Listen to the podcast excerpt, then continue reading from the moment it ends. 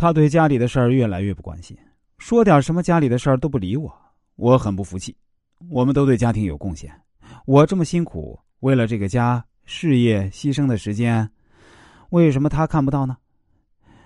对于这位朋友的疑惑，我当时是这样答复他的：“这位朋友你好，我非常感谢你对我的信任。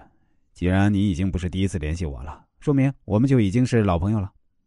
很多话呀，我可以更直接的跟你来讲述了。不可否认。”即便是在现实社会中，家庭主妇的劳动价值呢，也是非常受到家人的轻视，也是一种普遍现象。辛辛苦苦为家人操劳的太太们，却得不到应有的感谢，劳动毫无成就感和价值感，实属无奈。家庭主妇想要来自家人的感谢和承认，当然没错。你的错在于固执的认为自我牺牲能换来感激，而这偏偏是违反人性的，自然毫无作用。没有人会愿意平白无故的背负他人的牺牲，你会认为你是为了这个家庭牺牲，牺牲就应该得到报偿。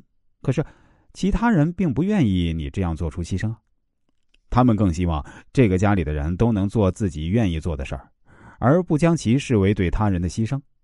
你老公在外工作，经济收入支撑着家庭，在他看来，这也是一种牺牲，或许比你的牺牲还要大。你希望得到老公的尊重，但如果一味的抱怨、指责他不够投入，只会让他越发厌烦家庭的氛围，把他推出这个家。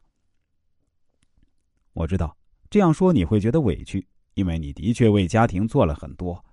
从你的文字和聊天记录中呢，我能读出你每一天的辛劳。那么，你可以试一试不让自己这么累，给自己放个假，让心情放松起来。你会发现，这个家不那么整洁，氛围却变得轻松温馨了。好的亲密关系应该是两个人一同过着自己喜欢的日子，而不是谁为了谁去牺牲。如果你觉得自己牺牲了，那么不应该向另一个人要求赔偿，而应该找一找有什么办法能不让自己牺牲呢？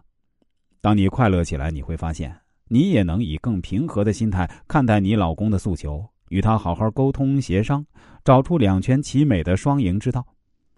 最后，我希望你一定要记住：如果一个女人要赢得老公的尊重，不能光靠抱怨来获得，而是要靠你的生活态度以及你对婚姻的大格局来赢得。